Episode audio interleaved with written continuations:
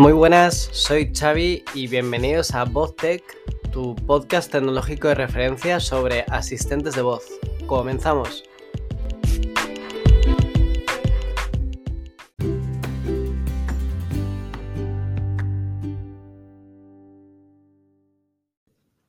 Hola, ¿qué tal? Bienvenidos una vez más, otro mes al, podcast sobre Conversational AI. Em, como sabéis, eh, todos los meses intentamos hablar pues, sobre cómo está el panorama ¿no? de, de Conversational AI, específicamente hablando de diferentes tecnologías. Em, una de las tecnologías de las que suelo hablar todos los meses es eh, obviamente pues Alexa y la otra en la que estoy eh, empezando a hablar es eh, Dialogflow CX, que es la nueva plataforma de diseño de, conversa eh, de, conversacional AI básicamente de, de Google. Así que, bueno, empezamos hablando por, por Alexa.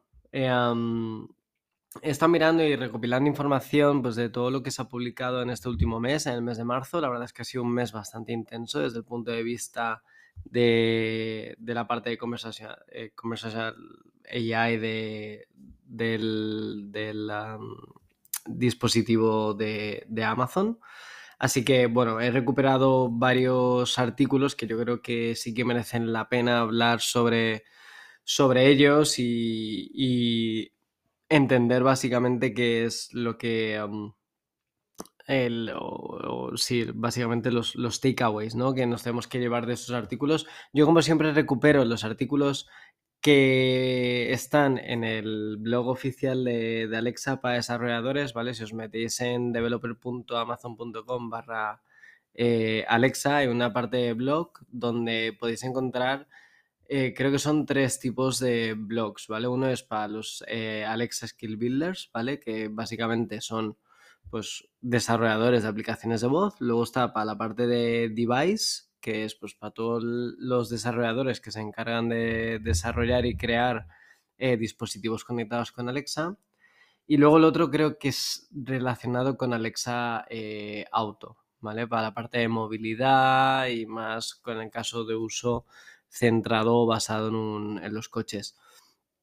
Así que bueno, em, empezamos eh, por, el, primer artículo que me parece bastante interesante, que es el, web Alexa Web API eh, Debugging and Performance Tips, ¿vale? Como sabéis, em, que bueno, lo he mencionado, pero para la gente que me esté escuchando por primera vez, en, los dispositivos Echo, eh, los Echo Show, los que tienen pantalla, eh, cuando estés desarrollando un Alexa Skill, un Alexa Skill normal y corriente, se utiliza el Alexa Presentation Language, que es el, eh, digamos, el, un pseudo HTML que tiene o está, es, o sea, es específico para que se entienda, o sea, para que se entienda, no, perdón, para que se ejecute en esos dispositivos con un performance súper alto, ¿vale? ¿Por qué? Porque los Echo Show eh, a nivel de, performance no es que sean muy top. No, de audio, calidad de audio y todo eso son muy guay, pero eh, bueno, vosotros la veis, o sea, si tenéis un Echo Show veréis que pues cuando navegáis, cuando interacciones con la pantalla, pues no es que tenga, eh, vaya súper, súper rápido, ¿vale? Entonces para eso Alexa inventó el, Alexa APL, que básicamente es un pseudo HTML, como he dicho, un JSON, que te permite crear pantallitas de una manera súper sencilla, ¿vale? ¿Qué ocurre? Que cuando, si quieres hacer algo más complejo, por ejemplo, un videojuego, como puede ser la skill de pasapalabra, o acabo de ver un vídeo eh, que es em, el juego de las damas, pues todo eso eh, que se puede hacer eh, vía voz eh, o sea, se puede interaccionar con esos juegos vía voz, la verdad es que es una locura hacerlo con APL, o sea, sería literalmente imposible. Entonces, para ello, eh, Alexa en su día sacó lo que ellos llaman el Web API eh, for Games, ¿vale? Son las Alexa Skills que sean videojuegos pueden utilizarlo. De tal manera que en vez de utilizar el APL, lo que se utiliza es pues HTML, JavaScript y CSS, es decir, una aplicación web básica Em, que se renderiza en, el dispositivo, ¿vale? La aplicación web, obviamente, si es un videojuego, por ejemplo, pues eh, esa aplicación web va a tener librerías y va a tener eh, cosas que renderizar a modo de, videojuego, ¿vale? Entonces, eh, en el, artículo que, he leído es pues básicamente que es cómo debuguear pues todo el tema de performance, ¿vale? cuando estáis eh, desarrollando eh, utilizando la, web API, ¿vale? Por ejemplo, para la parte de gráfica, pues lo que se suele utilizar, ¿no? Es el, la librería WebGL, ¿no? Que es la que nos permite renderizar pues, eh, cosas en 2D o en 3D desde, desde la web, ¿vale? Entonces, eh, sí que es cierto que, pues, todas esas cosas consumen mucho audio, ¿vale? O sea, consumen mucho audio, perdón, consumen mucho CPU, ¿vale? Igual que si añadimos un HTML muy complejo, un HTML dinámico, eh, si estamos reproduciendo audio a la vez, eh, todas estas cosas, pues pueden crear que tú, por ejemplo, que tu skill pues haga un out of memory, que se quede sin memoria porque esté consumiendo un montón de recursos. Y, o que, por ejemplo, estés llamando a, tu backend pues muchísimas veces, por ejemplo. ¿Vale? Así que, ¿qué es lo que, lo que recomienda? Pues básicamente es que eh, lo que se utilice cuando desarrolléis o penséis para estos dispositivos es que no penséis que es una PlayStation 5, porque obviamente no lo es, pero que eh, utilicéis de una manera o que seáis conscientes para la plataforma para que estéis desarrollando, ¿vale? De tal manera que cuando estéis renderizando vuestros, vuestros videojuegos, pues que sean, eh, que no requiera de mucho, que no sean unas renderizaciones súper complejas, que no sean unos HTML súper dinámicos, que no sean unos audios con unas calidades increíbles. Cuando si reduces la calidad, por ejemplo, em, y así la memoria del, audio, eh, pues tienes la misma experiencia, ¿vale? De tal manera que, eso, que básicamente lo que, lo que tienes que hacer es hacer un, un videojuego como si fuera, no sé, para, yo que sé, para un Arduino, una Raspberry o incluso algo muchísimo más limitado, ¿vale? Como si lo hicierais para, para la primera Raspberry que salió hace más de 10 años, por ejemplo, ¿vale? Tened eso en mente porque es muy importante, porque luego al final, cuando estáis haciendo el debug y todo esto, eh, pues ostras, es, importante porque al final eso va a ser la experiencia del usuario, ¿vale? Así que bueno, esa es la parte del, web API de, mm, cómo debuguear y performance tips, ¿vale? Eh, si tenéis un Fire TV podéis utilizar el, el ADB Tool de, Android y conectarlo y podéis eh, hacer debug también de esa manera que, que, es bastante más sencillo porque los Fire TV puedes ejecutar esas web APIs eh, esas Alexa Web API for Games, así que es bastante, bastante guay también, muy recomendable. Y pasamos al siguiente artículo. El siguiente artículo eh, habla sobre tres office hours que, son como súper importantes, ¿no? Las office hours se hacen eh, semanalmente, ¿vale? Las hace el equipo de Alexa de, de Developer Advocate que básicamente pues son eh, pues, eh, Amanda, Jeff Blankenburg y siempre invitan a gente de otros equipos de Alexa, ¿vale? Desde la parte de, de yo qué sé, de, certificación, de la parte de device, de la parte de diseño, de la parte de shopping, todos esos, eh, Amanda y Jeff les suelen invitar, ¿vale? y suelen hablar sobre cosas bastante importantes. ¿Qué es lo que han hablado? Pues de o lo que los tres, tres office hours, digamos, destacables. Eh, el primero es eh, uno que habla sobre el Alexa Learning Lab, ¿vale? El Alexa Learning Lab es algo que se introdujo el, año pasado en el Alexa Live. La Alexa Live es la conferencia para desarrolladores de, sobre dispositivos Alexa eh, anual, digamos, la, es la más importante. Y básicamente lo que se hace es, eh, lo que presentaban en el Alexa Learning Lab es, digamos, un hub eh, donde pues, puedes ir ahí y puedes encontrar cursos y recursos para empezar en, o profundizar en el mundo del desarrollo de Alexa Skills.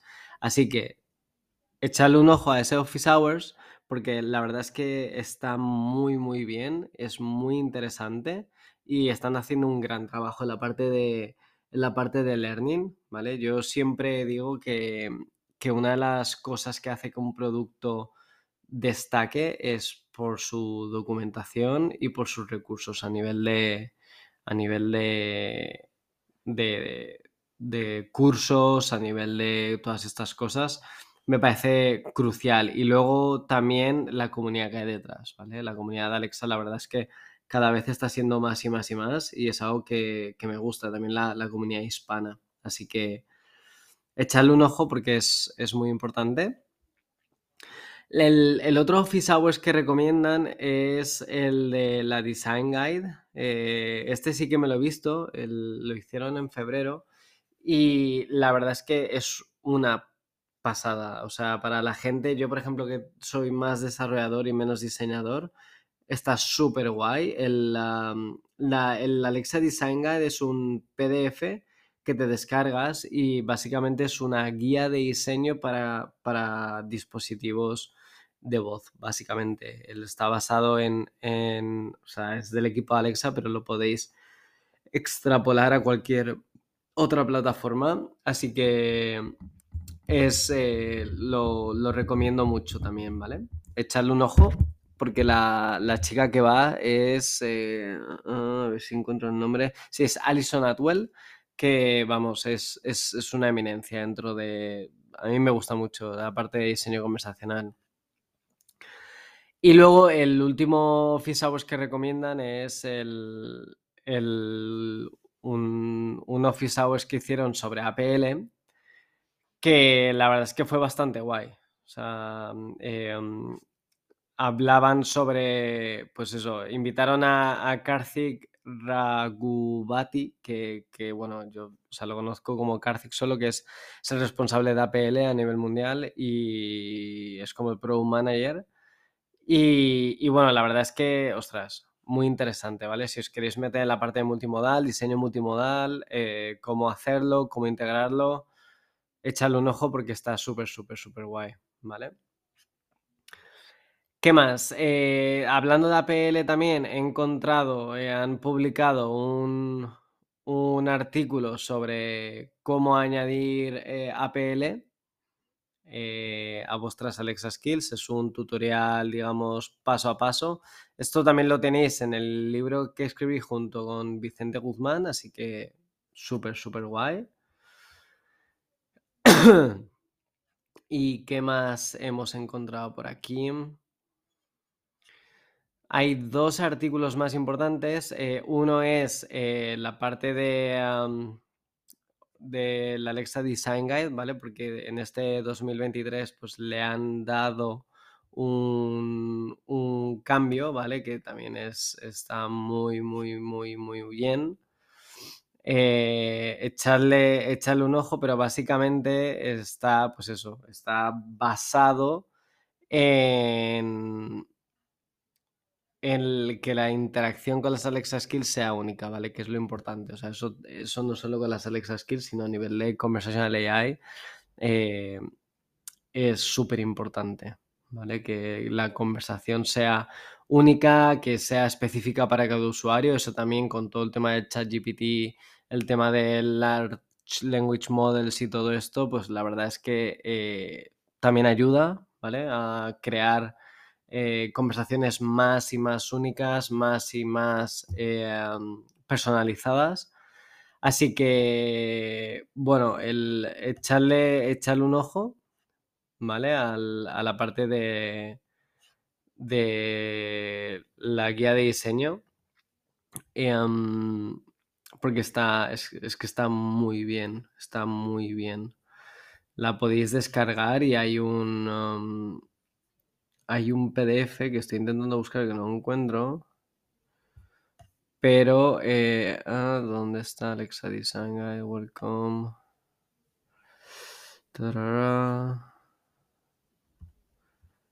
Sí, este año parece que mm, la han cambiado de en vez de PDF, a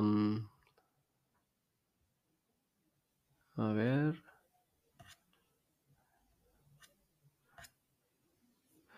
Sí, la han puesto online, ¿vale? En vez de PDF la han puesto online, más interactivo, tiene vídeos de YouTube, que está bastante, bastante guay. Sí, va todo junto, conjunto vídeos de YouTube. Así que está bastante guay, ¿vale? Échale un ojo porque, porque es súper interesante. Yo aprendí un montón cuando me la leí en su día. Y la última es la parte de cómo hacer dinero con la parte de. con, con voice skills, con Alexa skills. Em, que bueno, la, ahí habla Amanda Lange, que es el Amanda, que es la, la Alexa Developer Community Manager. Y bueno, pues habla de cómo monetizar las Alexa Skills, cómo hacerlo, de esto hemos hablado un montón. Eh, ahora pues eh, han hecho, han añadido toda la parte del, de las compras, es decir, que desde un Alexa Skill puedes recomendar un producto de Amazon y a través de ese código de recomendación, ese referral code es el, el con el que un usuario va y compra y compra de, vía voz un producto, ¿vale? Y ahí es donde vosotros sacáis dinero como desarrolladores. Así que bueno, esto es todo por este mes. Eh, ha habido mucho movimiento también. eh, me gustaría deciros que eh, hemos hecho un directo en la comunidad Alexa hablando de persistencia de adaptadores de persistencia en Alexa, ¿vale? En este caso es uno que hice yo para Mongo. Lo tenéis disponible en, en- tanto en mi YouTube como en el YouTube de la comunidad. Y que el- en abril estaremos en Comic Conf eh, hablando sobre Conversational AI, así que si alguno está por ahí, pues que se acerque y, y- que diga hola.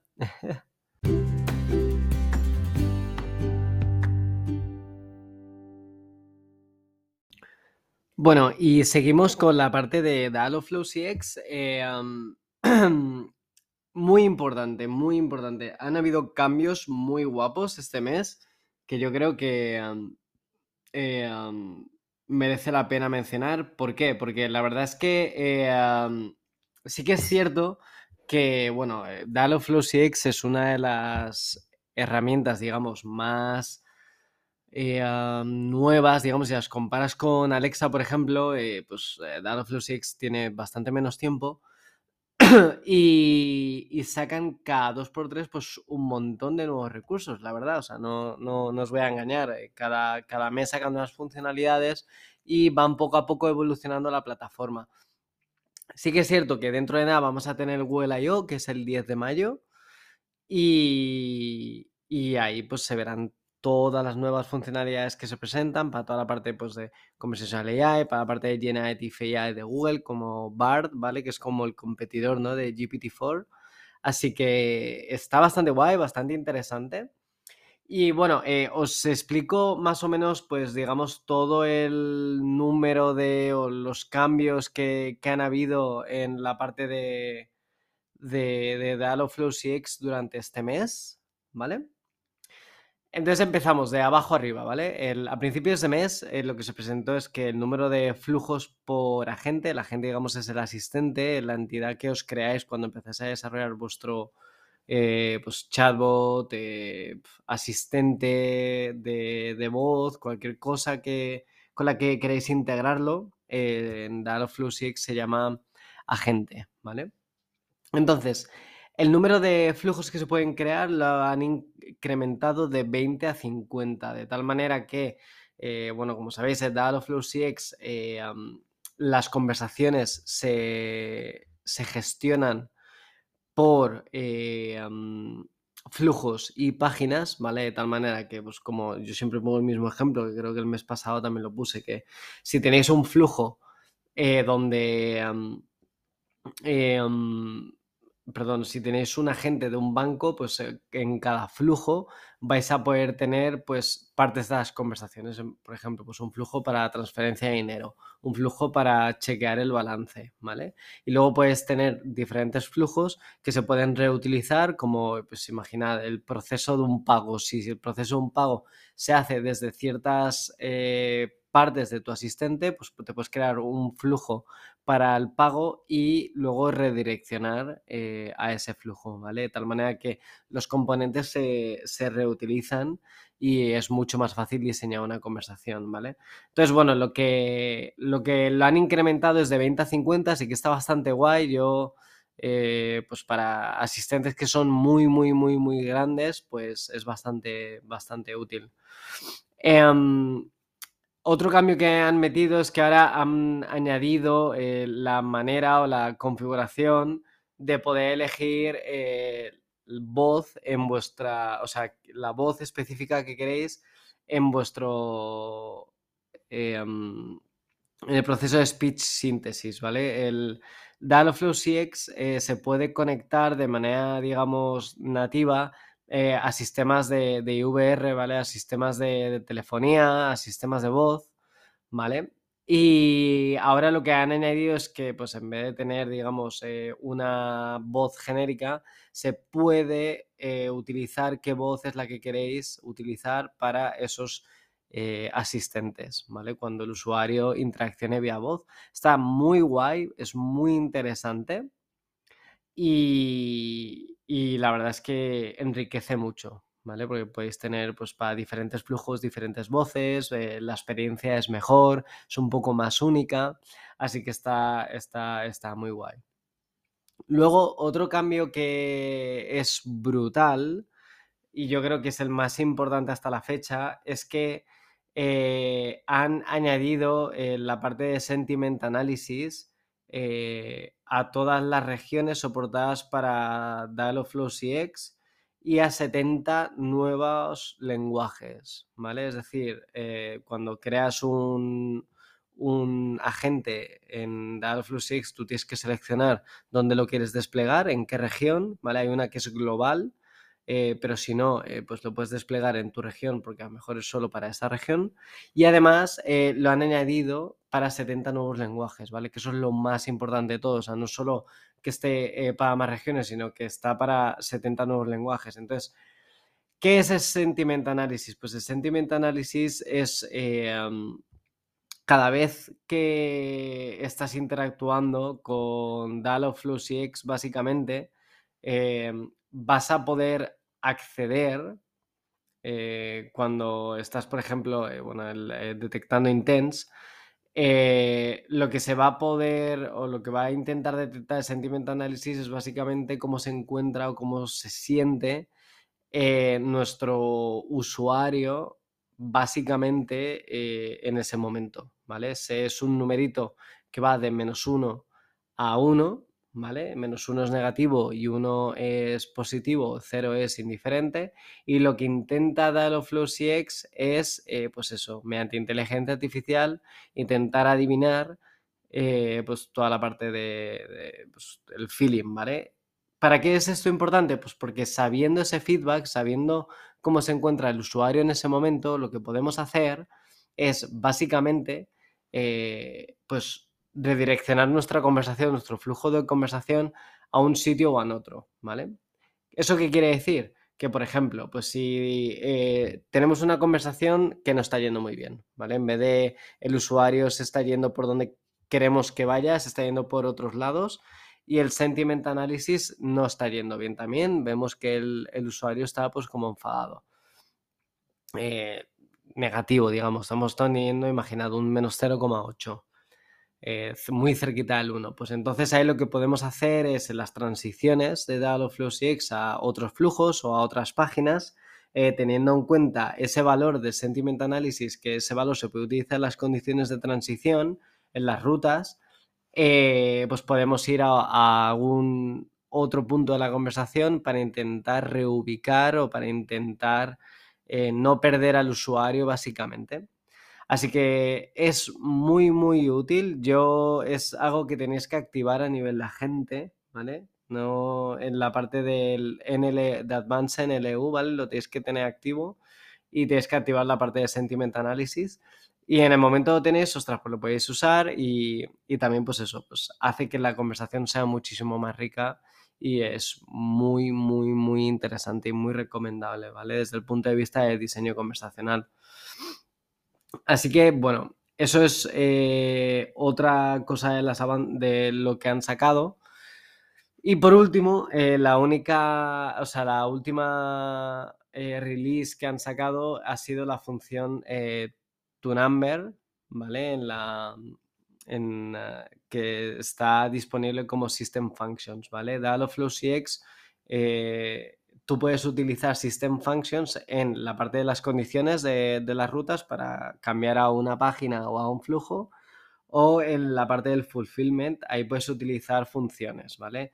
En este caso es la de tu number, ¿vale? Eso esta es más útil para la parte de, los, condicionales de rutas y páginas para moverte a otra ruta o a otra página. Pero, eh, bueno, sí que me gustaría aquí pararme y deciros que, bueno, hay un montón de funciones eh, que se pueden utilizar. Eh, todas esas funciones están en, eh, las podéis invocar en $sys.func.toNumber de tal manera que lo que hacen es, pues eso, el, podéis utilizar, o sea, otras que son muy guays son pues la, el add, append, concatenate, contain, count, eh, básicamente un montón de funciones, eh, tanto para jugar con strings como para jugar con, pues con numéricos, con condicionales, con contains, por ejemplo, todas estas cosas eh, que se suele utilizar, o un replace, que bueno, en este caso se llama substitute, que se pueden utilizar para pues, extraer información que se pueda hacer directamente desde la gente, sin necesidad de llamar a vuestro eh, backend de Dialogflow CX, ¿vale? Lo podéis hacer directamente en vuestra gente, podéis llamar al, al $sys.func y punto la función que queráis, ¿vale? Tenéis toda la parte esta, em, digamos, en eh, online, en la documentación oficial, ¿vale? Echadle un ojo con todas las funciones que hay y, nada más, eh, esto sería todas las novedades de Dialogflow 6. Echadle un ojo. Eh, voy a empezar a hacer streamings, ¿vale? Eh, mensuales. Voy a empezar en abril. De tal manera que una vez al mes, pues desarrollaré cositas con Dialogflow 6 y os explicaré más o menos cómo funciona la herramienta, cómo va, para que, para que podáis aprender conmigo también, ¿vale? Y bueno, eso es todo por este mes, mes de marzo. Eh, el mes de abril y mayo, la verdad es que vienen bastante cargados porque tenemos el Google I.O., eh, aquí en España tenemos la Comic Conf, tenemos Codemotion, en junio tenemos el AWS Summit. Así que la verdad es que muy, muy, muy, muy guay, muy cargadito. Eh, estad atentos a todo lo que se viene. En Commit voy a estar dando charlas, en Codemotion intentaré de alguna manera también dar una charla. y, y nada, echarle un ojo al AWS Summit y al Google I.O., que, que la verdad es que tienen mucha, mucha, mucha pintaza. Así que nada, me despido y, y nos vemos el mes que viene. Chao, chao.